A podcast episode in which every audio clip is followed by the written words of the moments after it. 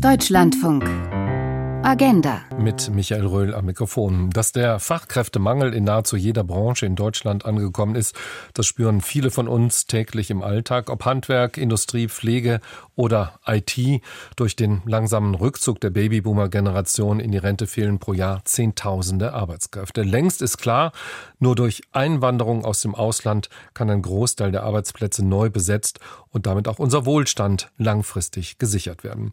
Doch das Thema Zuwanderung scheint in Deutschland derzeit besetzt zu sein durch die Debatte über die hohe Zahl von Asylsuchenden, verbunden mit der Frage, wie Deutschland diese Form der Migration begrenzen kann. Viele Menschen fühlen sich überfordert von der Zahl der Flüchtlinge, die zu uns kommt. Da werden möglicherweise schnell auch die mit in einen Topf geworfen, die im Sinne des Fachkräfteeinwanderungsgesetzes legal in Deutschland arbeiten wollen.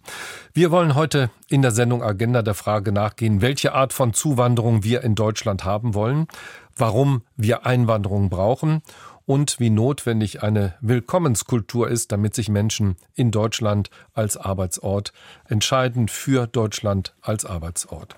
Fachkräfte erwünscht, welche Zuwanderung wollen wir unser Thema bis 11.30 Uhr und Sie können gerne mitdiskutieren. Wie blicken Sie auf das Thema Zuwanderung? Sind am Ende nur die willkommen, die einen Beitrag zu unserem Wohlstand leisten oder sollte aus Ihrer Sicht Deutschland auch weiter ein sicherer Ort für die sein, die auf der Flucht sind? Die kostenfreie Telefonnummer, unter der Sie uns erreichen können, 00800 4464 4464, noch einmal 00800 4464 4464 oder Sie schreiben eine Mail und zwar an agenda.deutschlandfunk.de. Meine Gäste heute Morgen. Hakan Dimir ist aus Berlin zugeschaltet, SPD-Bundestagsabgeordneter, Innenpolitiker und stellvertretender Sprecher der Arbeitsgruppe Migration und Integration in der SPD-Bundestagsfraktion, der kurzfristig eingesprungen ist für die verhinderte Sprecherin der Arbeitsgruppe, Herr Dimir. Guten Morgen erstmal. Vielen Dank für die Einladung, Herr Röhl. Professor Hans Vorländer, Vorsitzender des Sachverständigenrates für Integration und Migration und er ist auch zugleich Direktor des Zentrums für Verfassungs- und Demokratieforschung an der TU Dresden und er ist aus Dresden zugeschaltet. Herr Vorländer, guten Morgen auch Ihnen. Guten Morgen. Und Professor Enzo Weber aus Nürnberg mit dabei in dieser Runde, Leiter des Forschungsbereiches Prognosen und gesamtwirtschaftliche Analysen am Institut für Arbeitsmarkt- und Berufsforschung IHB in Nürnberg. Er ist zugleich auch Professor für empirische Wirtschaftsforschung an der Uni Regensburg. Das der Vollständigkeit halber. Professor Weber, herzlich willkommen. Guten Morgen, Herr Röhl, und guten Morgen in die Runde. Herr Vorländer, bevor wir überhaupt über die Frage sprechen können, welche Art denn von Zuwanderung wir wollen in Deutschland, müssen wir natürlich erstmal klären, welche Art von Migration wir derzeit in Deutschland erleben. Also, wer kommt zu uns derzeit? Ja, wir haben natürlich schon Menschen, die aus Gründen der Aufnahme von Arbeit äh, zu uns kommen, auch sehr viele aus den europäischen Ländern, also aus den EU-Ländern, die ja ohnehin kommen dürfen, weil bei uns äh, die Freizügigkeit äh, innerhalb der Europäischen Union gilt. Daneben haben wir natürlich eine sehr große Fluchtmigrationsbewegung, gerade in den letzten Jahren.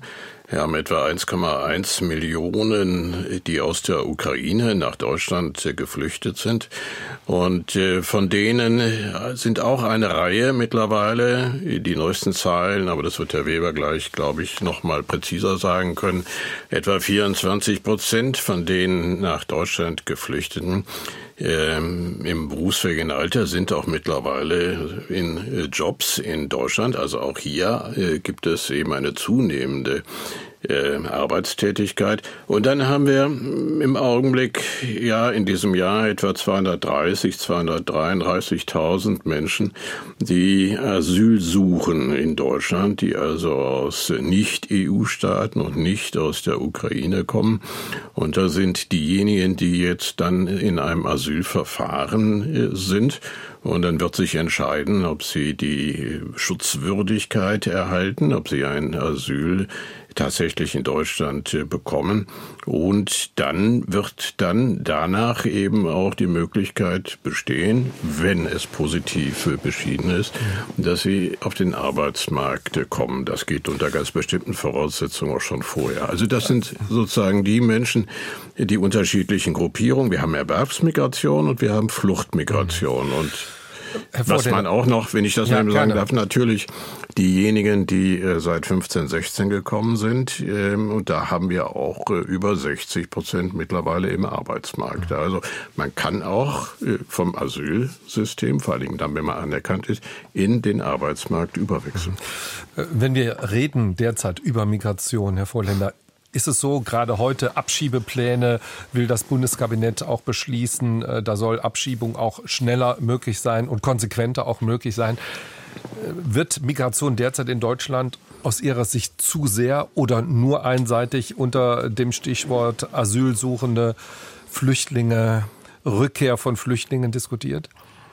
Ja, im Augenblick ist der Diskurs genauso ausgerichtet und er ist auch ein bisschen sehr aufgeheizt. Ist, man konzentriert sich sehr stark auf die Form der sogenannten irregulären äh, Zuwanderung und das ist in manchen Hinsichten problematisch. Erstens wird man dem Phänomen der Fluchtmigration nicht ganz gerecht. Äh, man spricht von einer zu starken Belastung. Das ist für die Kommunen in der Tat auch äh, eine Herausforderung. Da werden wir bestimmt nachher nochmal drüber sprechen.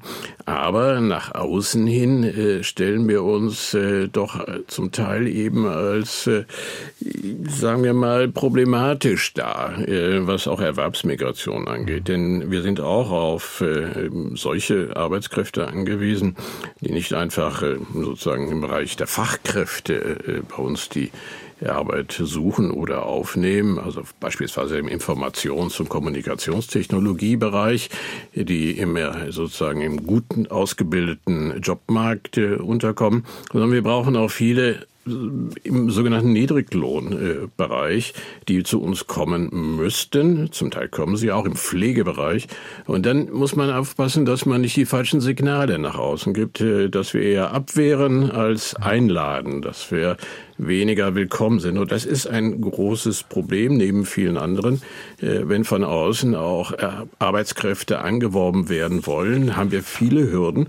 Und eine Aber davon ist sozusagen die Stimmung, die im Augenblick nicht sehr gut ist gegenüber Zugewanderten. Über diese Hürden und auch über diese Stimmung werden wir sicherlich äh, reden. Professor Weber, Arbeitsmigration ist bereits auch angesprochen worden von, von Herrn Vorländer. Ähm, was wissen Sie über die Zahl derer, die auf diesem Wege regulär, legal nach Deutschland kommen? Wer ist das? Aus welchen Ländern kommen diejenigen zu uns? Bei der Arbeitsmigration, da kann man sich die berühmte Frage stellen, ist das Glas halb voll oder halb leer? Und beide Interpretationen findet man im Moment zur Genüge. Also wenn wir uns mal anschauen, was die Migration so über die letzten 10, 15 Jahre in Deutschland gemacht hat, dann haben wir da doch viele Jahre mit richtig hohen Zahlen dabei gehabt. Und damit meine ich jetzt nicht äh, Ukra Ukraine und äh, Syrien, wo es eben über die Asylmigration mal richtig hochging, sondern tatsächlich auch die Erwerbsmigration. Das war dann allerdings vor allem Europäische Union. Also das war in erster Linie Osteuropa und zu Zeiten der Eurokrise war das auch ziemlich stark Südeuropa. Das ist ja auch aller Ehren wert und dafür haben wir die Europäische Union ja auch. Wir müssen allerdings sehen, die EU, die altert ja mit uns. Also Osteuropa hat teilweise noch schlechtere demografische Strukturen als wir in Deutschland und die Potenziale sind da begrenzt. Gleichzeitig wissen wir, bis 2035 haben wir in Deutschland ein Minus von sieben Millionen Arbeitskräften aus demografischen Gründen, weil die Babyboomer, die große Generation in Rente gehen. Und das ist die Herausforderung. Also das muss man ausgleichen. Das kann man nach unseren Berechnungen auch ausgleichen.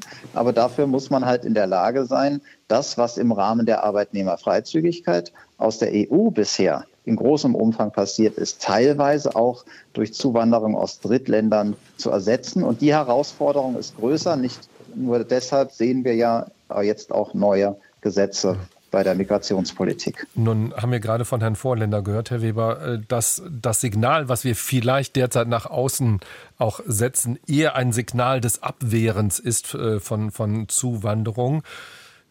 Ist diese Botschaft im Ausland aus Ihrer Sicht angekommen? So, oder die Frage zumindest, wollen die Deutschen überhaupt Zuwanderung, Schrägstrich Einwanderung, vielleicht auch im Sinne von Arbeitsmigration? Also ich befürchte schon, dass das ankommt. Und wir lamentieren ja auch oft darüber, dass wir als, äh, als Einwanderungsland nicht so gut dastehen wie andere. Australien, Kanada, äh, etc. Das hat verschiedene Gründe, aber das hat natürlich auch einen solchen Grund. Natürlich muss man sich auch darum kümmern in der Asylpolitik, äh, dass diejenigen, die am Ende halt hier kein Recht auf Asyl haben, dann auch nicht auf Dauer hier bleiben. Das ist zwar nicht schön, aber natürlich muss man das regeln und auch das muss gemacht werden. Dennoch gewinnt man ja im Moment irgendwie den Eindruck in der Migrationsdebatte, wir hätten als Deutschland nichts Dringenderes zu tun, als menschenlos zu werden. Und genau das Gegenteil ist der Fall. Also auch in der Asylpolitik müssen wir uns überlegen, wie gewinnen wir denn die Akzeptanz der Bevölkerung für eine humanitäre Asylpolitik?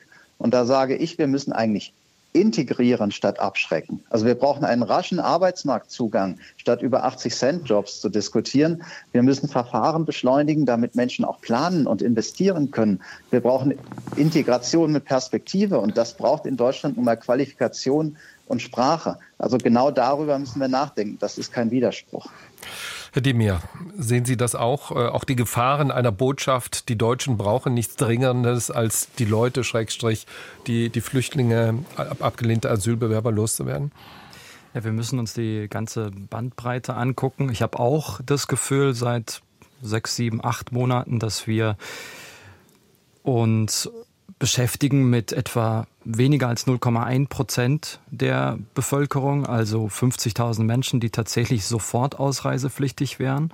Ähm, ich will damit nicht sagen, dass man nicht da eine Herausforderung sieht. Also ich bin auch dafür, dass Menschen, die kein Recht mehr haben, hier zu bleiben, zurückgeführt werden sollten. Allerdings, wie gesagt, es ähm, wir befassen uns mit unter 0,1 Prozent der Bevölkerung und wir haben viele, viele, viele andere Themen. Es wurde schon die Zahl genannt, sieben Millionen. Also bis 2035 werden sieben Millionen Menschen aus dem Arbeitsmarkt rausgehen. Und ähm, wir sind da darauf angewiesen, dass wir zum einen Menschen hier im Land natürlich qualifizieren.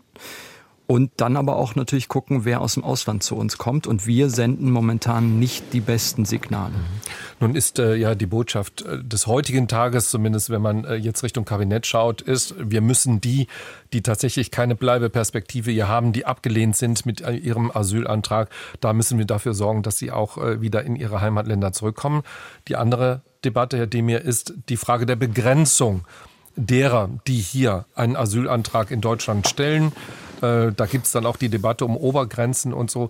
Ist eine notwendige, eine wichtige Debatte anscheinend, die in Deutschland auch geführt wird. Aber wie wirkt sie sich aus in der Ausstrahlung auch nach außen hin? Darüber reden wir ja auch gerade, wenn es um Fachkräftemangel und damit auch um ausländische Fachkräfte geht. Also welche Botschaft signalisiert aus Ihrer Sicht und gibt Deutschland nach außen weiter?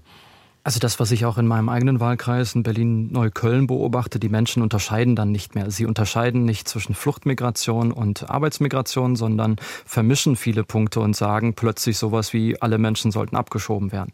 Und vergessen auch, dass etwa 10,5 Millionen Menschen schon seit Jahren oder Jahrzehnten hier in diesem Land leben und äh, arbeiten, in den Krankenhäusern, Busse fahren und äh, Journalistinnen und Journalisten sind und in der Politik sogar sind. Das wird plötzlich vergessen, weil wir halt diese Diskussionskultur gerade gerade äh, haben und die ähm, äh, schadet uns natürlich. Also intern in der Diskussion, aber extern natürlich auch. Ähm, es wurde hier auch gesagt, die Menschen gehen dann lieber nach äh, Kanada oder in die USA. Ich war selber in Kanada. Ähm, die hatten letztes Jahr etwa 1,2 Millionen Menschen, die, die, die vor Ort also nach Kanada gereist sind. Hälfte Studierende und die andere Hälfte Arbeitskräfte. Und dann gab es noch einen ganz kleinen Teil von geflüchteten Menschen. Herr Vorländer, sehen Sie das ähnlich, dass äh, im Wohnumfeld auf der Straße nicht mehr unterschieden wird ähm, in unserer Gesellschaft zwischen denen, die asylsuchend sind und denen, die aufgrund von Arbeitsmigration den Weg nach Deutschland gefunden haben? Ja, das lässt sich so schwer sagen. Also wir als Wissenschaftler gucken ja immer nach Zahlen und mhm. gucken nach ähm, auch dem, was wir vielleicht Integrationsklima nennen. Und wir haben im SVR, also im Sachverständigenrat für Integration und Migration, eigentlich ähm, immer wieder auch äh, Zahlen erhoben, auch in hohen Zahlen, die repräsentativ sind über das sogenannte Integrationsklima in Deutschland. Und das ist ja nicht schlechter geworden, sondern wir haben das im letzten Jahr gesehen. Das äh, ist sogar wieder besser geworden. Das heißt, wir können sehr genau auch ähm, eigentlich die Aussage stützen, dass die Menschen wissen, dass man Menschen von außerhalb braucht, auch für die Arbeit und das auch sehr wertgeschätzt sind, wird, wenn die Menschen, die von außen zu uns kommen, also aus, aus Nicht-EU-Staaten, wenn sie im Arbeitsmarkt sind. Also das ist, äh, glaube ich, ganz unbestritten. Und äh, wir können sogar Umgekehrt auch feststellen, je stärker die Menschen im Arbeitsmarkt äh, verwurzelt sind, integriert sind, desto höher ist auch die Wertschätzung. Äh, das ist das, was wir so immer die Kontakthypothese nennen. Wir äh, sehen, dass Menschen, wenn sie Kontakt haben zu diesen ähm, Zugewanderten und das vor allen Dingen über den Arbeitsplatz, dass sie dann auch äh, sehr akzeptiert werden. Also wir müssten, glaube ich, viel deutlicher machen, das ist ja schon angesprochen worden, äh, dass wir alles unternehmen müssten, dass äh, Menschen sehr schnell in den Arbeitsmarkt kommen. Und wir müssten auch darüber reden, warum das im Augenblick nicht so der Fall ist.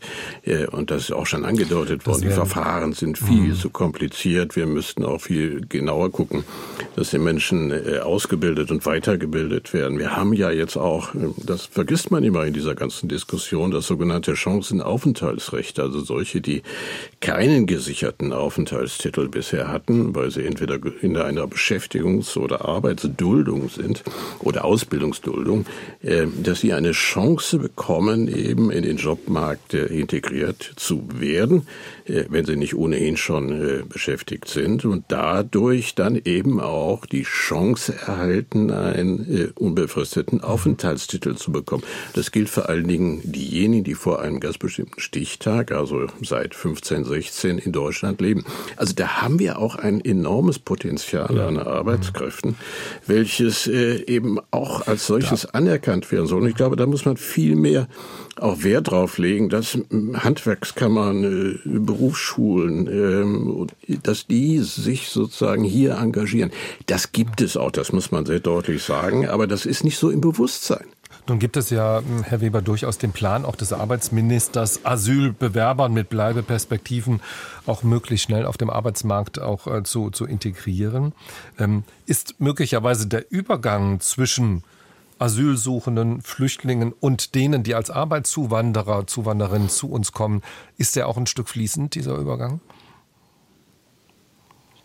Also sicherlich gibt es da Grauzonen und solche Grauzonen, die sind immer so groß, wie die gesetzlichen Regelungen das herbeiführen. Also wie gut sind zum Beispiel die Möglichkeiten, als Erwerbszuwanderer nach Deutschland zu kommen? welche Wege gibt es dort, wie einfach oder wie schwierig sind die, wie groß sind die Hürden. Und genau das entscheidet auch darüber, wie groß die Grauzone bei der Asylmigration ist. Wobei man auch ganz klar sagen muss, also der allergrößte Teil der Asylzuwanderer kommt wirklich notgetrieben. Das sind mhm. Gewalterfahrungen, das sind Verfolgungserfahrungen. Also es geht hier um die sogenannten Push-Effekte und das sind nicht in erster Linie die Pull-Effekte. Also Arbeitsmarktzugang und selbst das Niveau von Sozialleistungen stellen sich in wissenschaftlichen Studien für Asylmigration nicht als die wesentlichen Effekte heraus. Okay. Und dennoch, Erwerbstätigkeit ist auch bei der Asylmigration ganz entscheidend. Also wir haben Fachkräftemangel, wo man hinschaut. Und trotzdem wird die Verteilung von Geflüchteten in Deutschland diskutiert als ein reines Belastungsthema. Natürlich gehen damit auch Belastungen einher, das ist keine Frage. Aber wir müssten vielleicht viel stärker schauen, dass wir wirklich zügig Richtung Arbeitsmarkt gehen. Die Debatte in letzter Zeit, dafür dann aber Qualifikation und Sprache zu vernachlässigen und nur irgendwie in, äh, in Arbeit, was es auch immer sei, die gefällt mir auch nicht. Wir mhm. brauchen nämlich beides und deswegen berufsbegleitend systematisch fördern. Das ist, glaube ich, ein wichtiger Weg. Unser erster Hörer soll vor den Nachrichten noch zu Wort kommen. Andreas Bierbrecher ist am Telefon aus Frankfurt. Herr Bierbrecher, guten Morgen erstmal. Einen wunderschönen guten Morgen. Was ist Ihre Meinung zum Thema? Ja, manchmal sehen wir ja einen Wald vor lauter Bäumen nicht. Ich habe eine Schwägerin, der Philippiner, arbeitet in Saudi-Arabien im Krankenhaus seit über 30 Jahren.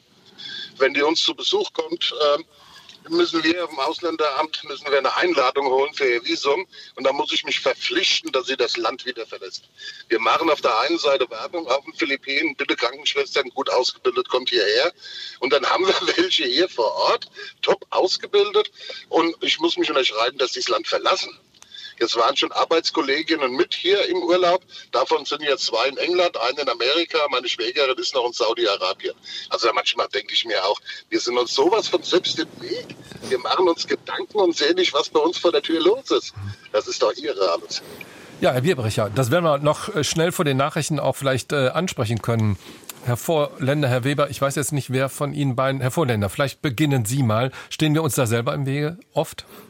Ja, manchmal schon, ja. Gerade in dem Pflegebereich, das sind ja reglementierte Berufe, da gibt es ganz bestimmte Voraussetzungen. Also wenn man da jemanden haben will, äh, dann muss der eben eine entsprechende Ausbildung haben, er muss auch Deutschkenntnisse haben. Äh, das bedarf eben dann alles eben doch auch einer Zertifizierung. Wir brauchen darüber äh, Belege ähm, um überhaupt dann ein Visum zu erhalten und einen Aufenthaltstitel hier und einen Erwerbsermöglichungstitel hier zu bekommen. Also das ist alles ja sehr, sehr langwierig. Ähm, jetzt, wenn jemand zu Besuch kommt, ist etwas anderes. Aber wenn wir eben doch Arbeitskräfte, Fachkräfte haben wollen oder auch Pflegehilfskräfte, haben wir das, haben wir das gleiche Problem. Und wir haben hohe administrative Kosten äh, dabei. Wir haben eine lange Wartezeit für das Visum. Wir haben eine hohe Bürokratie und wir haben auch immer wieder das Problem, dass in Deutschland überwiegend Deutsch gesprochen wird. Äh, wir sind da in harter Konkurrenz mit anderen Ländern, die auch Fachkräfte oder Arbeitskräfte suchen, aber wo Englisch gesprochen wird. Das ist dann einfacher. Wir werden nach den Nachrichten weiter diskutieren. Fachkräfte erwünscht, welche Zuwanderung wollen wir? Im Juni ist das neue Fachkräfteeinwanderungsgesetz verabschiedet worden im Bundestag. Das Ziel, Menschen sollen einfacher den Weg nach Deutschland finden, zumindest über den Weg auch der Arbeitsmigration. Ob das tatsächlich gelingt, wir haben gerade schon von deutlichen Hürden gehört. Und äh, Herr Bierbrecher, erstmal herzlichen Dank für Ihren Anruf, auch darüber, dass wir uns Deutsche da möglicherweise auch selber im Weg stehen. Sie können anrufen, mitdiskutieren. Hier die kostenfreie Telefonnummer 00800 4464 4464 00800 4464 4464 oder Sie schreiben eine Mail an agenda.deutschlandfunk.de. Gerne gerne mit Ihrer Telefonnummer, denn dann haben wir auch eine Chance, Sie zurückzurufen. Bis nach den Nachrichten.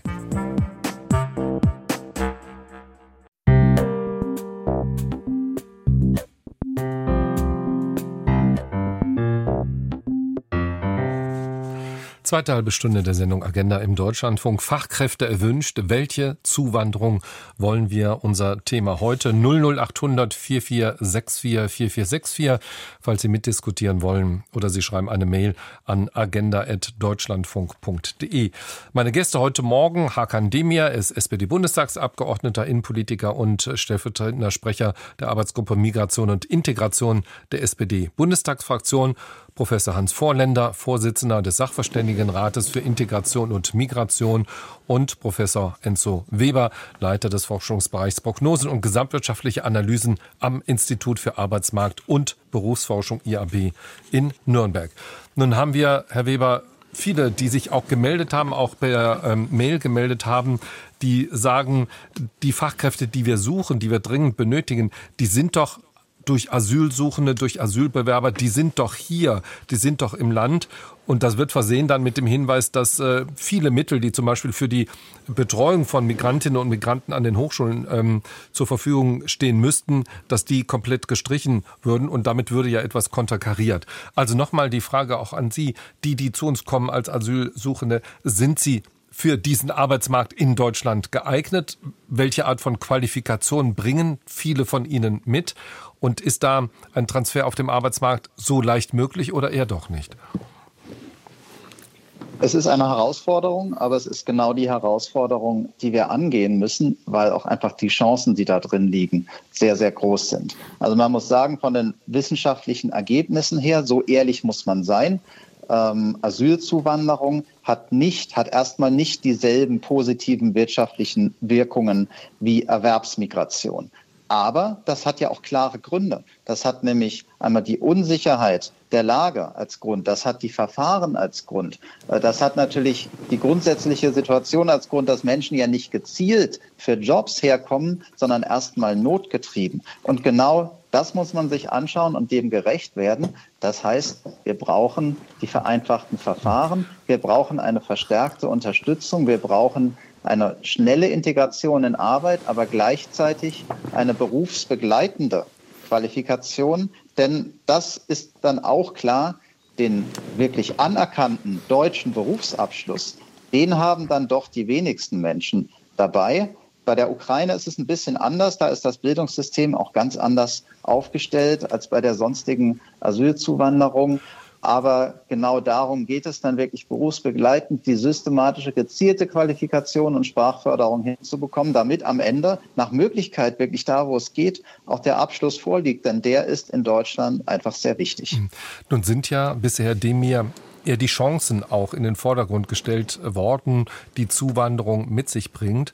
Nochmal die Frage an Sie, die ich auch vor den Nachrichten schon mal aufgeworfen habe.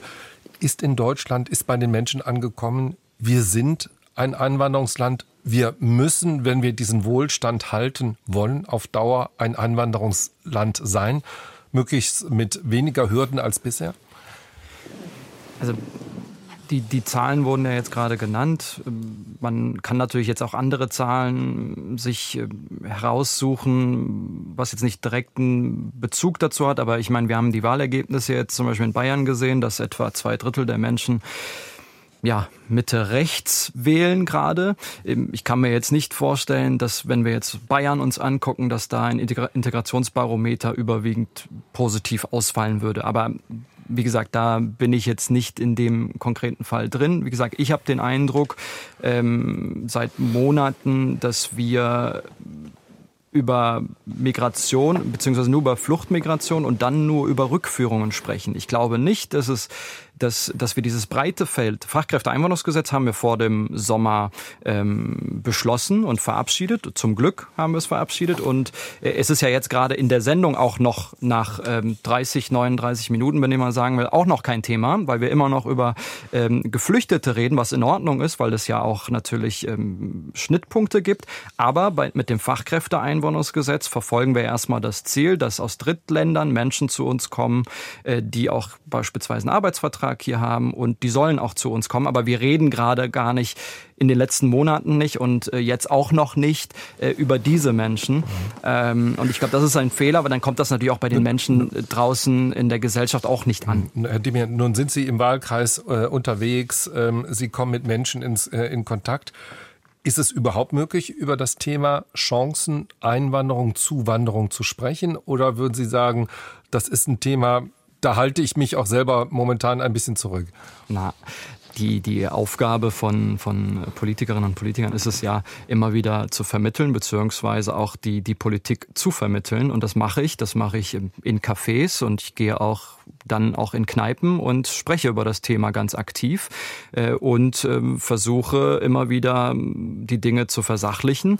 Ähm, beispielsweise, wie ich am Anfang gesagt habe, es gibt bei einigen Menschen, nicht bei allen, immer wieder diesen Impuls zu sagen, es ist zu viel und wir müssen jetzt viele Menschen abschieben. Da gehe ich in das Gespräch rein und frage dann auch direkt ganz, ganz konfrontativ, wenn Sie so wollen, ja, möchten, möchten Sie, dass ich abgeschoben werde? Dann sagt man nein. Möchten Sie, dass mein Vater abgeschoben wird? Dann sagen die auch nein. Dann sage ich, äh, die Person, die im Krankenhaus arbeitet oder pflegt, soll die abgeschoben werden? Dann sagt sie auch nein. Und dann kommt man halt in eine Differenzierung. Aber ich muss schon erstmal in die Diskussion reingehen, weil erstmal vieles erstmal überlagert ist und man den Eindruck hat, dass nur noch Menschen ähm, über, über die Flucht zu uns kommen und dann nicht arbeiten, was ja auch falsch ist.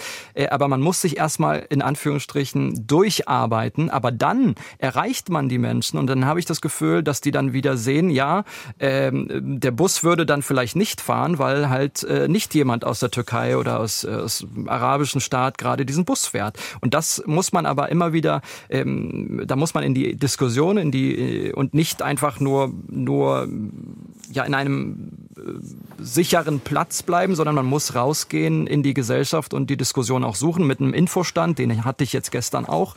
Also ich mache das sehr sehr offen und das äh, kommt auch zumindest was ich jetzt mitbekomme auch gut an und ich würde den Menschen auch per se nicht sagen, äh, dass sie äh, das nicht sehen, dass wir eine Einwanderungsgesellschaft sind, äh, aber dass sie halt einige Sorgen haben und ich höre manchmal halt exakt die gleichen Sachen, die auch in den Medien sind, beziehungsweise das, was auch die CDU, CSU aufgreift manchmal oder teilweise auch die AfD in den Medien aufgreift. Und dann merke ich das auch, dass das in den Diskussionen auch äh, ja vor Ort dann auch ist.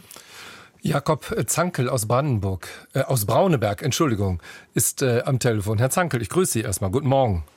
Ja, braune Berg ist an der Mosel und ohne die Brandenburger zu beleidigen, ja, hab, wahrscheinlich haben ja. wir eine hübschere Landschaft. Äh, ähm, ja, es wurde gerade eben gesagt, wir sollten doch mal mehr über die Fachkräfte als über die äh, Asylproblematik sprechen. Da habe ich, glaube ich, genau die richtigen Punkte.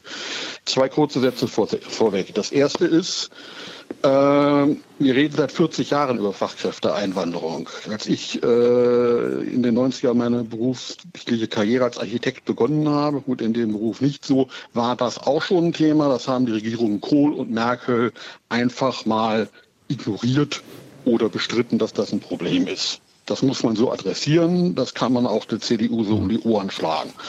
Äh, der zweite Punkt ist, ähm, wir reden über Fachkräftemangel und es werden trotzdem täglich am Arbeitsplatz Fachkräfte verhaftet und deportiert in ihr sogenanntes Heimatland. Häufig sind es Kinder von irgendwelchen Leuten, die äh, zu Zeiten des Jugoslawienkriegs hierher gekommen sind und mit einer Duldung hier sind. Das Problem ist nicht ich gelöst. Das Problem wird immer auf dem Gnadenwege gelöst. Zanke, deportiert ist natürlich äh, in dem Zusammenhang ein heftiger... Entschuldigung, wenn Sie hm. jemanden gegen seinen Willen in ein hm. Flugzeug stopfen hm. und wohin fliegen, wird er deportiert. Hm. Okay. Gucken Sie es im Bluden nach. Hm. Sein, okay. äh, ne, das Wort habe ich gerade hm. deutlich und klar und mit klarem Bewusstsein gewählt. Okay. Mhm. Ähm, der dritte Punkt ist, ist ja sehr schön, dass wir ein Fachkräfteeinwanderungsgesetz haben. Ist ja sehr schön, dass die Politik sich dafür engagiert. Das Problem ist aber die Ministerialbürokratie, äh, die eben mit der beruflichen Anerkennung sich schwer tut, weil die eben immer noch der Meinung sind, ja, wir wollen gerne ausländische Fachkräfte, aber sie sollen bitte einen deutschen Abschluss haben, nach deutschen Kriterien. Und wenn das nicht der Fall ist, ja, dann müssen wir also umfänglich prüfen. Dann sollen die Leute, die zum Teil, was weiß ich, vor 20 Jahren ihr Examen gemacht haben, auf einmal das Curriculum von damals vorlegen. Äh, für Ukrainer natürlich ganz besonders putzig, wenn vielleicht ihre Hochschule weggebombt worden ist äh, und ähnliches. Äh, und dann kommt man da nicht voran. Das dauert über Jahre. Eine mir bekannte ukrainische Kinderärztin brät in Hannover Burger während 50 Kilometer weiter nördlich drei Kinderarztpraxen händeringend nach einem Kinderarzt und potenziell Nachfolger suchen. Und äh, um nochmal auf meinen Beruf zurückzukommen, entschuldigen Sie, dass ich jetzt gerade so leicht echauffiert bin. Äh, ich habe mit einer polnischen Bautechnikerin gesprochen, die also noch vor der, dem Beitritt äh, hierher gezogen ist. Die ist damals viel beraten worden. Ihr wurde gesagt, sie müsste die berufliche Anerkennung machen. Das ist eine Kannregelung. Mhm. Also Sie haben wichtige Stichworte angesprochen, Herr Zankel, die, die ich auch sofort aufgreifen werde. Professor Weber, vielleicht fangen wir mit dem ersten an. Seit Jahrzehnten wird diskutiert, auch über das Stichwort Erwerbsmigration. Man könnte jetzt noch äh, hinzunehmen, die Hürden, die es bei der beruflichen Anerkennung von Abschlüssen auch äh, betrifft und so weiter. Ist das so, dass eine Debatte seit Jahrzehnten und ist die, wo wir letztlich nicht wirklich weitergekommen sind oder sind wir weitergekommen? Also ja, es ist eine Debatte seit Jahrzehnten. Nicht weitergekommen, so schlimm ist es auch nicht. Wir haben ja mittlerweile wirklich in der Migrationspolitik auch deutliche Fortschritte. Aber was hier auch ganz deutlich aus dem Beitrag geworden ist, man muss ja auch mal gucken, wo, wir herkommen. Unser Zuwanderungsrecht ist in seiner Entstehung historisch eher ein Zuwanderungsverhinderungsrecht. Und das erstmal aufzurollen und zu einem Zuwanderungsland zu werden, dass das auch anerkennt, das ist natürlich auch ein relativ weiter Weg. Den haben wir zum Teil gemacht, aber zum Teil haben wir ihn auch nicht gemacht. Und eins ist ganz wesentlich, das Beispiel, äh, sie brät Burger, das ist ein, ein ganz wesentliches. Denn was wir sehen ist, mittlerweile in Deutschland in Jobs zu kommen für Zugewanderte, das geht schon ganz gut. Wir haben ja auch sehr viele davon. Aber ganz viele Zugewanderte arbeiten unter dem Niveau, das sie eigentlich drauf hätten. Und das sind die großen Verluste. Und deswegen gehen auch viele wieder weg. Vor Corona ungefähr fast jeder zehnte Zugewanderte pro Jahr wieder weggegangen. Also das sind die Verluste, wo wir ran müssen. Da dürfen wir also nicht die große Hürde hinstellen, die Anerkennungsverfahren heißt, sondern genau den Punkt müssen wir nutzen, um mit den Menschen in Kontakt zu kommen und zu sagen, okay, wir sehen, was du mitbringst, wir entwickeln das hier auch weiter und zwar parallel zum Beruf und am Ende da darf und soll dann auch der Abschluss stehen, aber das soll nicht am Anfang die Hürde sein. Stichwort bürokratische Hürden, äh, Professor Vorländer, aus Ihrer Sicht auch nochmal. Äh, es gibt ja auch Hinweise darauf, dass auch bei den Auslandsvertretungen, bei den Behörden die Arbeitsanträge nicht wirklich schnell und unterstützend auch bearbeitet werden. Wie groß sind die Hürden? Auch vielleicht die Hürden der Ministerialbürokratie aus Ihrer Sicht? Ja, vielleicht ist es weniger das Problem der Ministerialbürokratie, sondern der Behörden, die tatsächlich das umsetzen müssen, also im Verwaltungsvollzug, wie man mhm. das so schön sagt.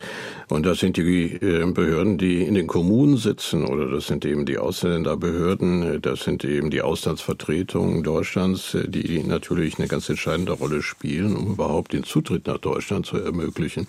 Also das sind äh, tatsächliche Hürden. Und die Hürden sind personeller und finanzieller Natur wir wissen, dass äh, die gerade die Kommunen ja eben eine Verstetigung eigentlich der Zuweisung vermitteln haben wollen. Das wird ja im Augenblick sehr streitig zwischen Bund, Ländern und Kommunen diskutiert. Am 6. November wird der nächste hm, Gipfel der Ministerpräsidentinnen und Ministerpräsidenten sein. Und dann soll darüber entschieden werden, wie auch über eine, sagen wir mal, Auflösung der sogenannten Verflechtungsfallen im administrativen Bereich und eine Beschleunigung und äh, eine stärkere Effizienz eigentlich der Bewältigung Bewältigung. Also das ist, das ist ein ganz großes Problem. Das äh, zweite, neben den finanziellen, ist eben das personelle Problem, was man immer wieder hört, dass äh, es an Personal mangelt äh, in den Behörden, vor allen Dingen auf den, in den Kommunen, in den Ausländerämtern und dass es ganz schwierig ist, da Personen zu gewinnen. Also ich möchte vielleicht noch eins sagen, es ist ja ein bisschen einfacher geworden. Einerseits von der gesetzlichen Regelung, es geht ja nicht mehr allein nur um die Anerkennung von Zertifikaten nach deutschen Standards, sondern da hier ist Fachkräfteeinwanderungserleichterungsgesetz, äh, wie es in etwa heißt, das hat ja vorgesehen, dass, dem, dass auch jetzt äh, Berufstätigkeit äh, ausreicht in ganz bestimmten Berufen, um nach Deutschland kommen zu können. Also man muss nicht nur eben diese Zertifikate der Ausbildung haben, äh, die nach deutschen Standards äh, bemessen werden und dann anerkannt werden können, was ja enorm aufwendig ist, sondern es reicht jetzt auch mit dem Punktesystem und der sogenannten Erfahrungssäule in dem neuen Fachkräfteeinwanderungsgesetz eben auch eine entsprechende Berufstätigkeit, ohne dass jetzt eben die Zertifikate über die Ausbildungsanalogen äh, Studiengänge oder äh, Ausbildungsgänge vorliegen. Also es gibt vom Gesetz her jetzt eine Erleichterung. Das Problem Erleichterung. ist mhm. aber wieder dann, wie wird das umgesetzt und wie wird das vollzogen? Und da gibt es eben einen Stau, auch an, an Papier, das muss man so sehen. Es ist bei uns ja nicht äh, überwiegend digitalisiert. Das haben andere Länder mittlerweile ja längst äh, durchgeführt, eben solche Prozesse in digitaler Form durchzuführen. Bei uns wird das Papier hin und her geschickt. Und das äh, verlängert diese Prozesse. Also wir müssen wirklich in den Verwaltungen richtig da die ertüchtigen und sie entsprechend ausstatten, dass die Prozesse schneller gehen. Es wäre Zankel, herzlichen Dank äh, für Ihren Anruf, Herr Demir. Bevor wir jetzt auch die nächste Hörerin auch äh, zu Wort kommen äh, lassen, ähm, mit dem neuen Fachkräfteeinwanderungsgesetz, Herr Vorländer hat es gerade gesagt, da sind einige Hürden gefallen, unter anderem eben auch, dass Berufserfahrung auch durchaus zählt auf dem Weg nach Deutschland auch. Ähm, haben wir an anderer Stelle Hürden? Wir haben eben von Stau gehört, weil zum Beispiel Digitalisierung man staunt ja immer wieder, weil Digitalisierung auch hier in diesem Bereich nicht funktioniert in Deutschland. Ja, Digitalisierung ist tatsächlich ein großes Problem. Kanada ist da auf jeden Fall weiter. Ich glaube, seit 2015 läuft da äh, nichts mehr über Papier, sondern alles ist digitalisiert. Das läuft teilweise über E-Mails. Äh, bei uns ist es tatsächlich so, dass dann die Auslandsvertretung per Post Sachen dann zu der entsprechenden Ausländerbehörde, wir haben ja über 500 in Deutschland, äh, schickt und dann die Ausländerbehörde mit der ähm, Agentur für Arbeit nochmal spricht und dann per Post äh, tatsächlich alles wieder zurückgeht in die, in die Auslandsvertretung. Das kann so natürlich nicht laufen.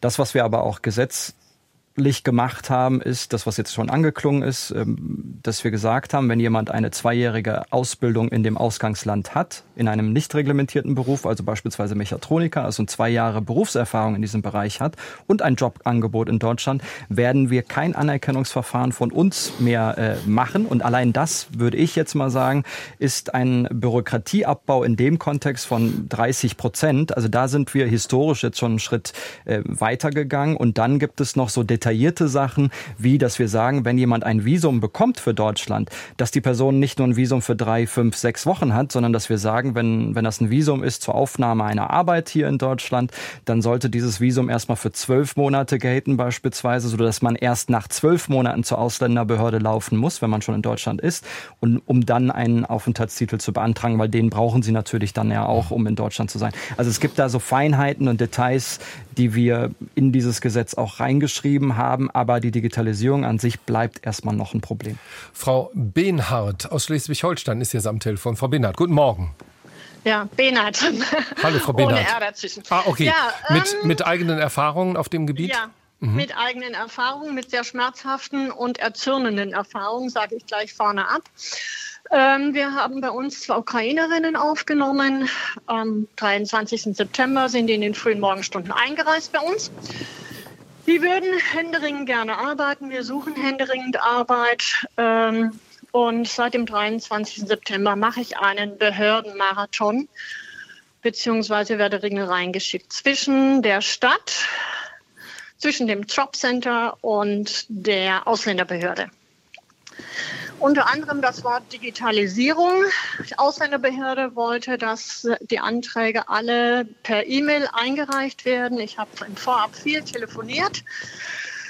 Ich habe das dann passwortgeschützt eingereicht, äh, bekam dann eine Rückmeldung von dem entsprechenden Mitarbeiter, könne das nicht aufmachen, da sie kein Programm hätten, um eine ZIP-Datei zu öffnen in der Ausländerbehörde.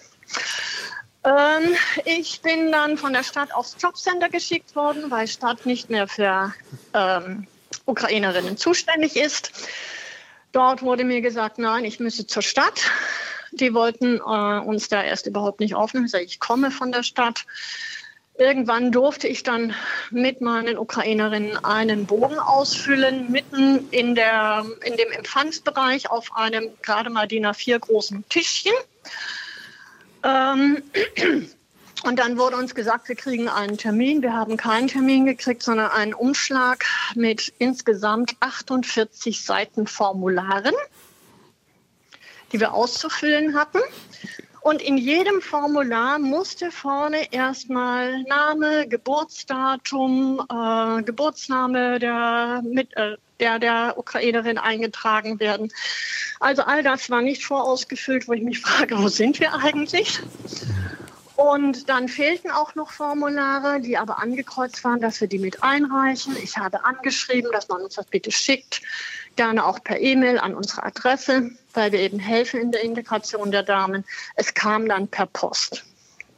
Aber das heißt, was Sie beschreiben, Frau Benhardt, äh, geht ja in die Richtung, dass man sagen muss, äh, dass man auch als Arbeitgeber kaum noch Interesse hat, sich auf diesen Bürokratie-Marathon da, ja. da einzulassen. Ja. Oder wie? Ja. Ja, hm. und wir haben dann mit, mit unseren ukrainischen Mitarbeiterinnen die Formulare ausgefüllt, also jetzt fürs Jobcenter.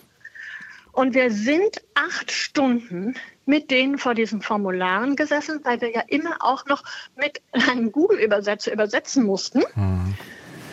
Äh, weil nämlich die äh, sogenannten Übersetzungshilfen, die es dann vom Jobcenter kam, äh, gab, ähm, dann erst mit dem Umschlag kamen, beziehungsweise ich sie dann zwischendurch in der sogenannten digitalen Bereich des Jobcenters rausgesucht hatte.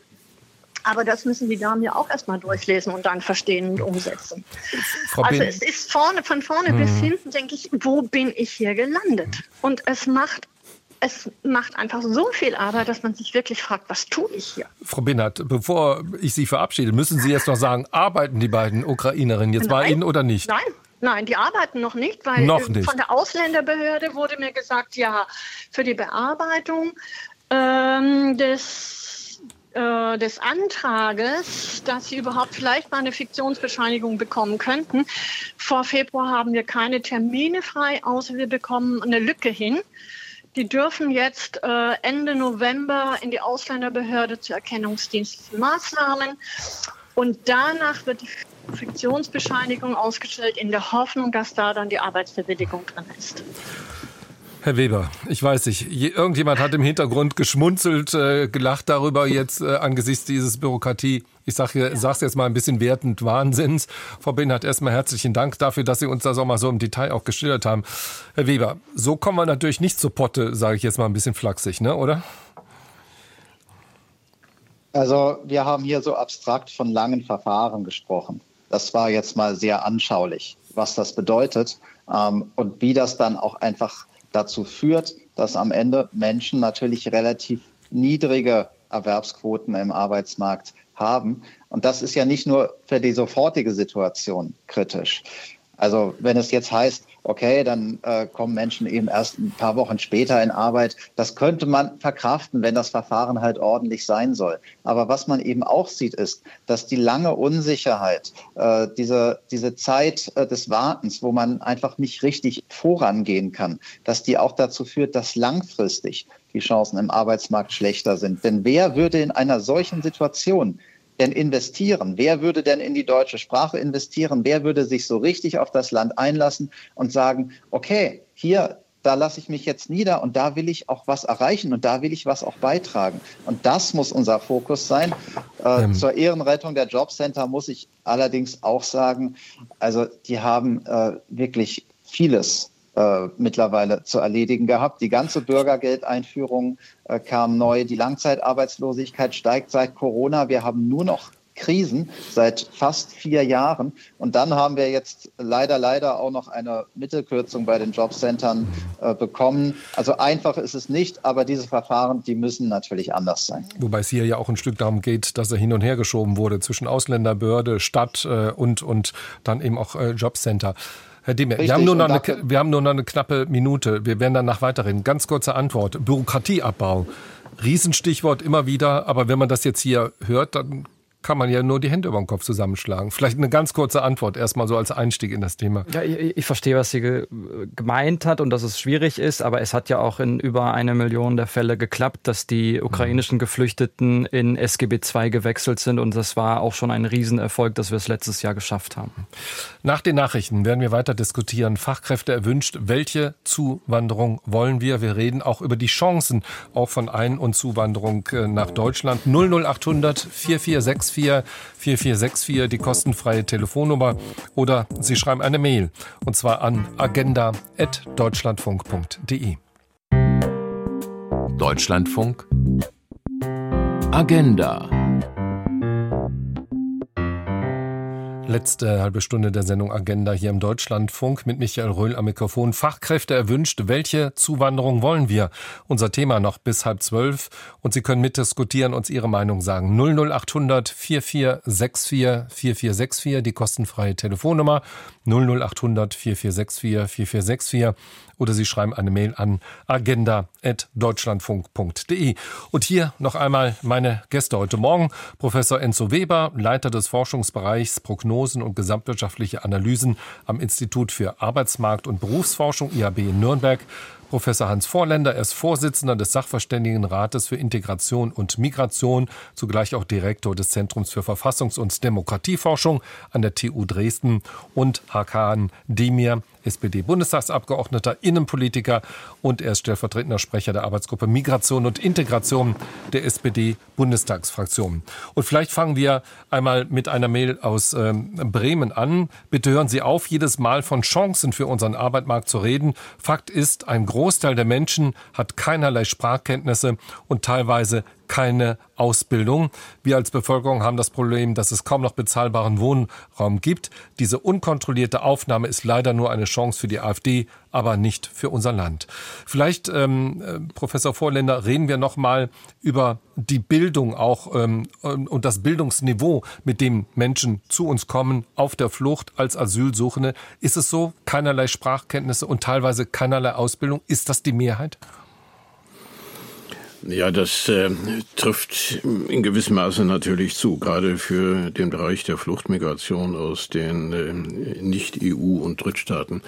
Ähm, und deshalb ist es ja auch so wichtig, dass ähm, sie sehr schnell auch in Maßnahmen hineinkommen können, die dem Spracherwerb äh, nützlich sind und die dann eben später auch äh, zur Aufnahme von qualifizierter Arbeit führen. Das ist ja vorhin schon gesagt worden. Äh, berufsbegleitende Qualifikation, Sprachförderung, das sind ganz wichtige Punkte.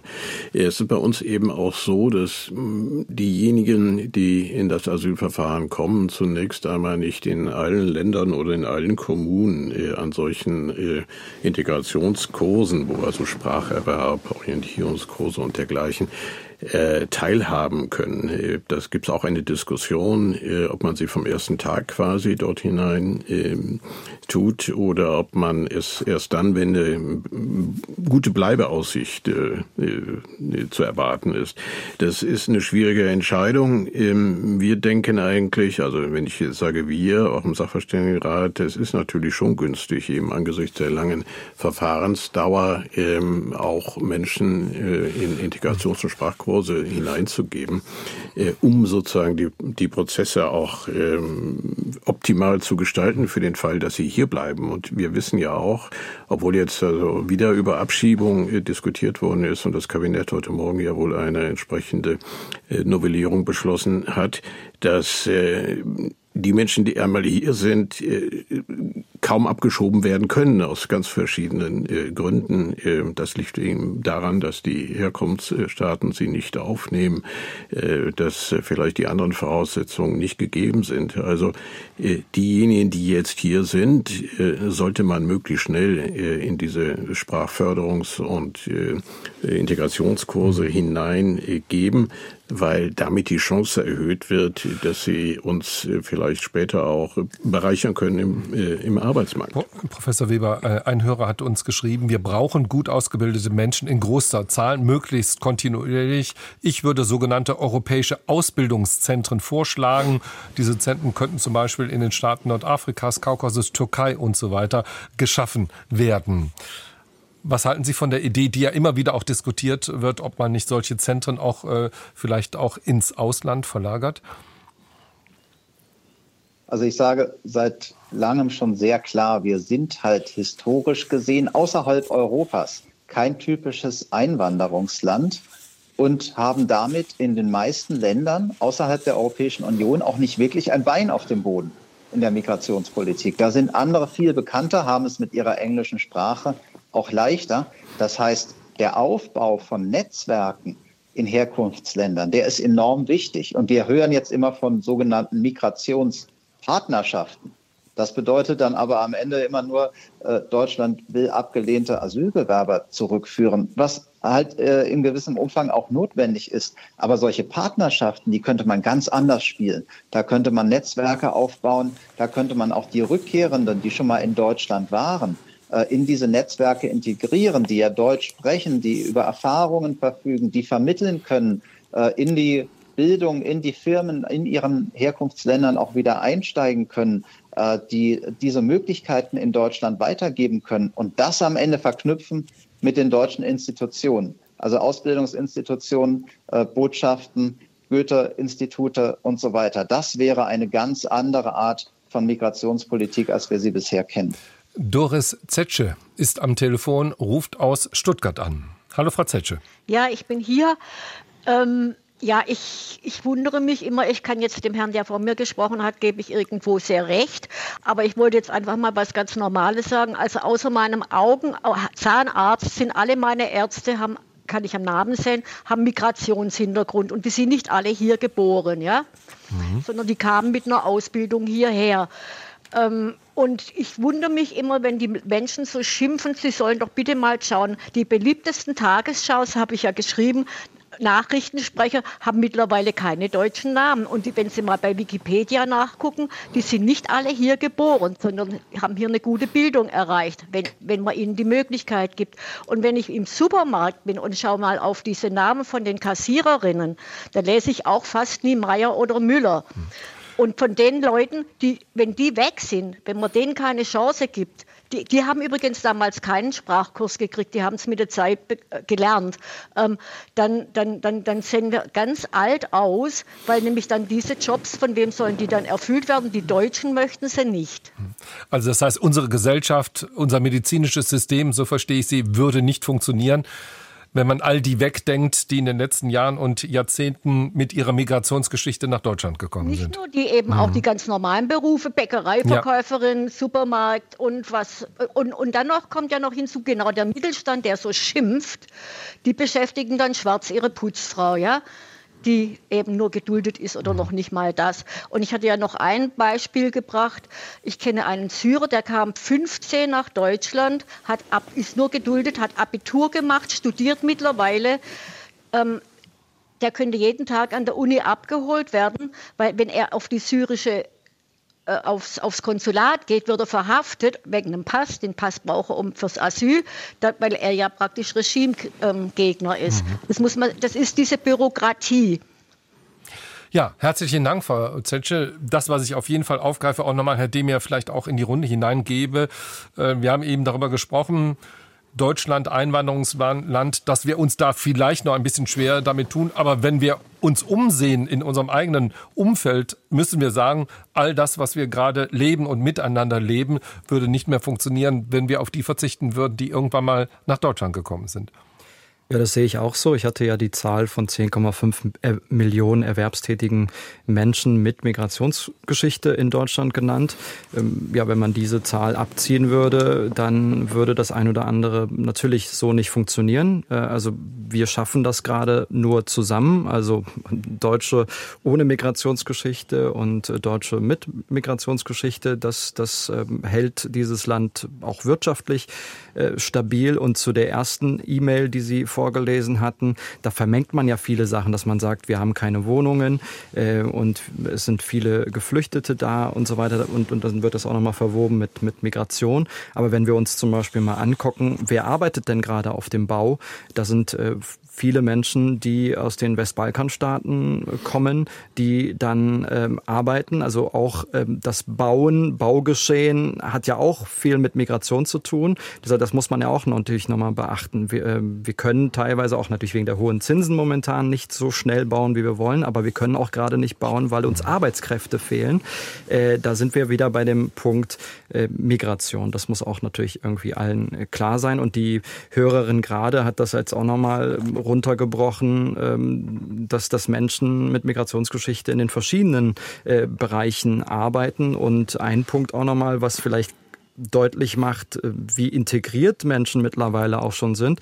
Die syrischen Geflüchteten sind ähm, gerade die Gruppe, die sich am meisten auch äh, einbürgern lässt. Und das hat auch damit zu tun, dass sie auf dem Arbeitsmarkt angekommen sind, die Sprache auch äh, können. Und das ist auch erstmal ein Erfolg.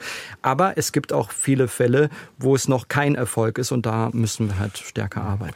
Ich äh, würde ganz gern noch zwei Mails aufgreifen unter dem Stichwort Willkommenskultur oder nicht vorhandene Willkommenskultur. Ähm, uns hat äh, eine Hörerin geschrieben, meinen mexikanischen Patenkindern rate ich schweren Herzens davon ab, nach Deutschland zu kommen.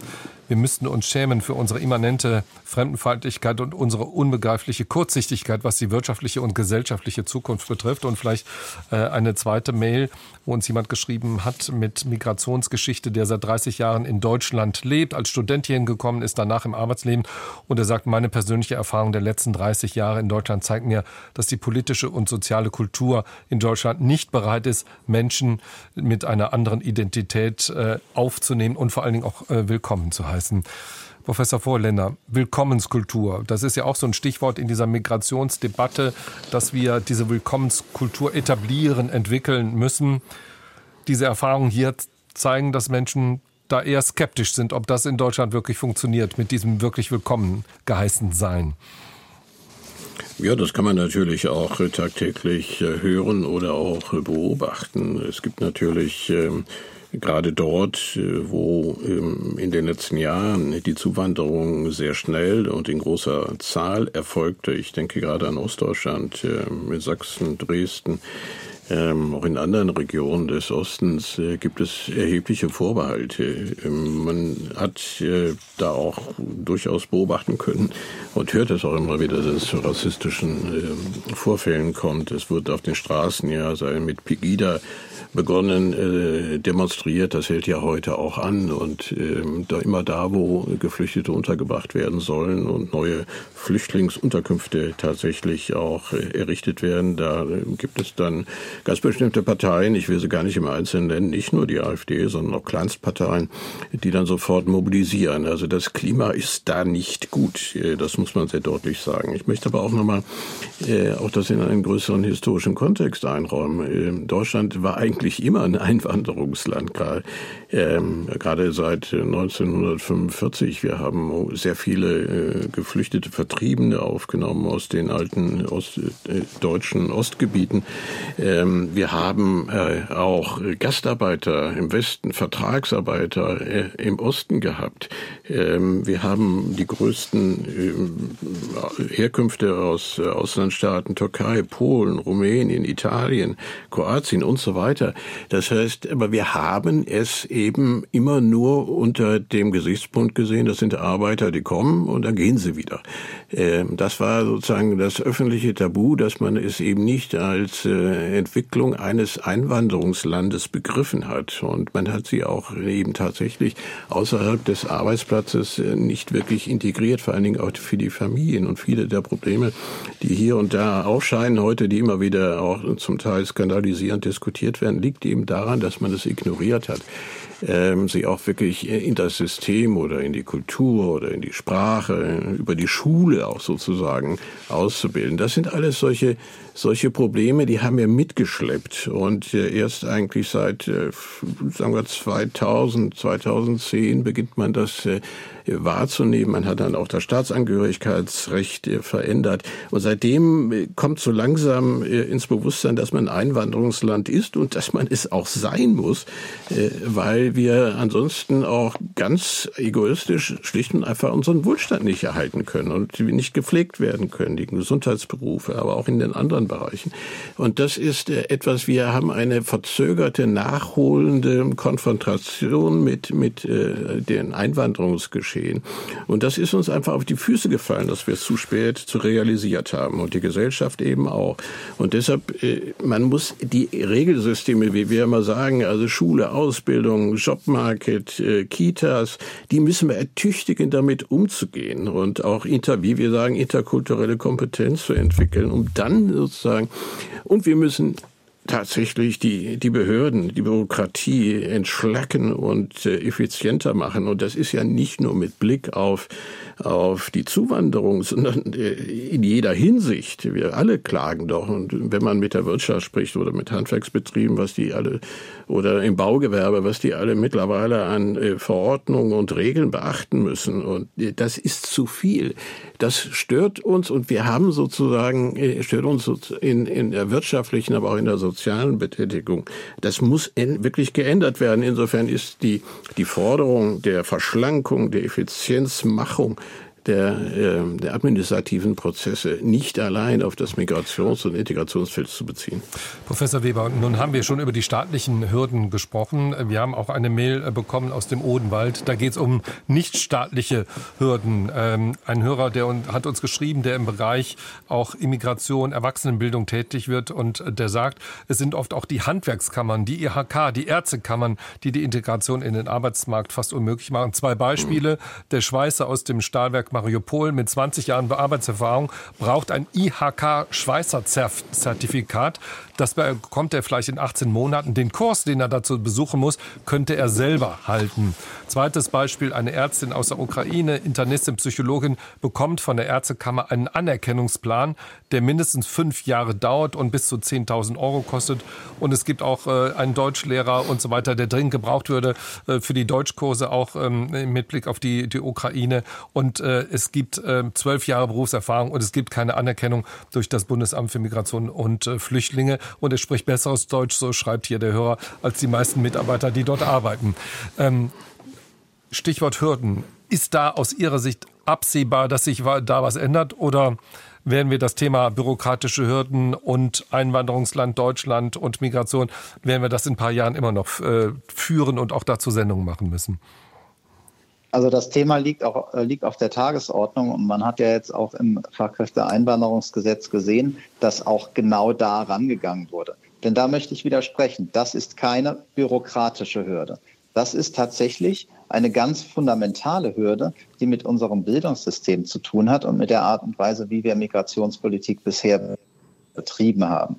Wir haben nämlich sehr stark darauf gesetzt, dass die Anforderungen, vor allem die formalen Qualifikationsanforderungen, dann auch erreicht werden und tatsächlich auch formal erreicht werden. Und das ist durchaus mit gutem Willen, denn diese Anforderungen, dieses Ausbildungssystem, das hat seinen Wert. Und diese Abschlüsse zu haben in Deutschland, das hat seinen Wert, auch für die weitere berufliche Entwicklung übrigens. Es geht nicht nur darum, möglichst schnell in den erstbesten Job zu kommen, sondern auch die berufliche Entwicklungsfähigkeit in Deutschland. Was wir bisher nur übersehen haben, ist, dass das in allzu vielen Fällen zwar gut gemeint war, aber am Anfang halt eine relativ hohe Hürde gesetzt hat, weil man das dann überhaupt erstmal überspringen muss. Also da müssen wir flexibler werden, da müssen wir schneller in die Jobs reinkommen und dann diese durchaus wichtigen Entwicklungen berufsbegleitend hinbekommen und zwar unterstützend und nicht abweisend. Also wenn wir das in die Richtung organisieren, dann haben wir, glaube ich, einen großen Fortschritt. Alles über Bord werfen wäre auch nichts. Aber der gute Mittelweg, der unterstützende Mittelweg, das sehe ich als die Zukunft. Annette Tiergarten ist aus Bad Kreuznach am Telefon. Hallo ja. Frau Tiergarten, guten Morgen. Hallo, guten Morgen. Also mir hat es eben sehr gut gefallen mit dem unterstützend und nicht abweisend und passt auch zu dem, was ich geschrieben habe. Also was ich ähm, nicht verstehe und da wollte ich mal fragen, ist also eben, warum Asylsuchende nicht eigentlich sofort arbeiten dürfen, um dann begleitend auch Deutsch zu lernen. Denn wenn die Menschen also eben in einer Demokratie leben möchten und die Menschenrechte achten, dann sind die, sollten die doch aus meiner Sicht willkommen sein und dann auch arbeiten dürfen, weil ich sehe hier das in der Stadt auch häufig. Da sind halt sehr viele Migranten, weil sie halt auch, oder Migrantinnen, die halt auch beengt oft wohnen müssen. Die sind dann viel auch in den Fußgängerzonen und in den Parks und sitzen da rum und müssen ihre Zeit totschlagen. Und das befördert natürlich bei manchen Menschen dann, dass die sagen, ja, die wären alle faul. Faktisch ist es aber so, wenn man sich mit den Leuten unterhält, dass die tatsächlich eigentlich gerne arbeiten würden und, ähm, und teilweise eben auch, wie es jetzt schon oft angeklungen ist, halt zumindest Erfahrungen in bestimmten Bereichen haben und dann verstehe ich nicht, warum man nicht gleich die Leute, wenn sie ankommen, fragt, ja, was hast du bisher gemacht? Und dann versucht entsprechend zu vermitteln und dann vielleicht auch entsprechend verteilt, wo dann eben entsprechend Arbeit gesucht wird und dass man das zusammenbringt und dann berufsbegleitend sozusagen eben einerseits dann natürlich mit einem geringeren Lohn vielleicht einsteigt, dann berufsbegleitend Deutsch lernt und eben vielleicht auch diese Qualifikation nachholt, weil die Entschuldigung, ja. Frau Tiergarten, mit Blick auf die Uhr, wir haben noch fünf Minuten. Ich gebe das gerne in die Runde Danke. weiter. Herzlichen Dank äh, auch äh, für, für diese wichtigen Hinweise auch nochmal. Herr Demir, Sie haben an diesem Einwanderungs, äh, Fachkräfteeinwanderungsgesetz, was jetzt verabschiedet wurde, äh, mitgearbeitet. Äh, warum nicht alle, die, die hier hinkommen, Asyl suchen, warum nicht direkt dann auch äh, auf dem Arbeitsmarkt und die Arbeiten, die Sie vielleicht leisten können, parallel mit Deutschkursen dann schon aufnehmen? Wir haben im Rahmen des Fachkräfteeinwanderungsgesetzes eine Regelung reingeschrieben, dass wenn eine Person als schutzsuchende Person nach Deutschland gekommen ist, aber schon eine Fachkraft äh, im Wesentlichen ist und vor dem 29. März 2023 nach Deutschland gekommen ist, dann kann diese Person, muss diese Person nicht in ein Asylverfahren, sondern kann in ein ähm, ganz normales Arbeitsverfahren, also kann einen Aufenthaltstitel bekommen, beispielsweise 18a, 18b Aufenthaltsgesetz, also als äh, Facharbeiter. Ähm, das ist, diese Regelung haben wir äh, geschaffen, haben wir erstmal als Gesetz verabschiedet. Das wird jetzt aber erst in den nächsten äh, Monaten wirksam werden. Aber das haben wir uns angeguckt. Und jetzt haben wir ja neben der ganzen Thematik der Rückführungen ein wesentliches Thema, dass wir sagen, Menschen sollten so schnell wie möglich arbeiten können. In den ersten drei Monaten ist es grundsätzlich erstmal so, dass Schutzsuchende nicht arbeiten dürfen und dann je nachdem ähm, ja, es gibt eine Regelung, dass man ja bis zu neun Monate dann nicht äh, arbeiten kann. Äh, und das wollen wir herunterbrechen auf sechs Monate. Aber da ist die EU auch schon dran mit einer, mit einer Aufnahmerichtlinie. Die wollen das auch auf sechs Monate runterbrechen. Das ist schon mal gut. Und letzter Punkt von meiner Seite dazu nochmal. Ähm, ich, ich möchte aber auch an dieser Stelle sagen, die, die, die Chancen, die dieses Land bei aller Kritik auch vielen Millionen von Menschen gegeben hat, das müssen wir natürlich auch sehen. Meine Geschichte selber wäre auch ohne, ohne dieses Land jetzt auch nicht passiert. Und ich kenne auch viele, viele andere Geschichten, wo man sagen kann, ähm, dass Deutschland durch seine Offenheit auch vielen Menschen ähm, ein gutes Leben und eine Offenheit auch ähm, ermöglicht hat. Äh, ich glaube, das wäre auch nochmal wichtig, dass wir das an dieser Stelle sagen. Was ich noch ganz zum Schluss ansprechen möchte, vielleicht Professor Vorländer wollen, können Sie etwas dazu sagen, ist noch eine Mail, äh, die wir bekommen haben von Bärbel Kahn, die geschrieben hat, die vielen Menschen, die bei uns in Deutschland Zuflucht suchen, bringen ihre Kultur, ihre Essgewohnheit, ihre Bücher und so weiter mit. Sie sind eine kulturelle und geistige Bereicherung, ganz abgesehen davon, dass sie dazu beitragen, unsere, unsere Gesellschaft zu verjüngen. Hören wir auf, Menschen nur als Arbeiter zu betrachten. Also wie wesentlich, wie wichtig ist es, ähm, die Bereicherung, die zu uns kommt, jenseits von, damit erhalten wir unseren Wohlstand, wenn die bei uns arbeiten, diese Menschen wirklich auch als, ja, als Bereicherung, als kulturell, als geistige Bereicherung zu sehen. Ja, das äh, ist, glaube ich, ein ganz wichtiger Aspekt. Wir dürfen natürlich auch nicht die Konflikte unterschlagen, die äh, mit anderen kulturellen Herkünften äh, verbunden sind und mit anderen Sozialisationen. Ich glaube, das muss man auch offen adressieren. Die Menschen bringen ihre eigene Geschichte mit, die Fluchtgeschichte, auch vielleicht die Verfolgungs-, die Unterdrückungsgeschichte, die Traumata Kriegsgeschichten, die Traumata, ja. die bringen sie auch alle mit.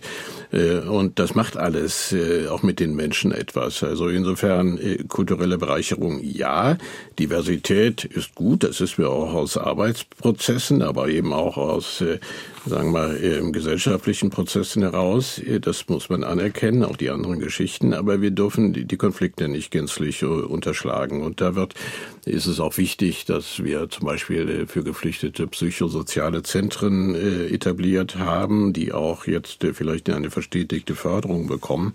Das gehört alles mit dazu. Also ja, Bereicherung, aber es gibt auch Konflikte und mit denen müssen wir umgehen, ohne dass man sie skandalisiert und ohne dass man das zum Anlass nimmt, die Gesamtheit der Zugewanderten zu diskriminieren.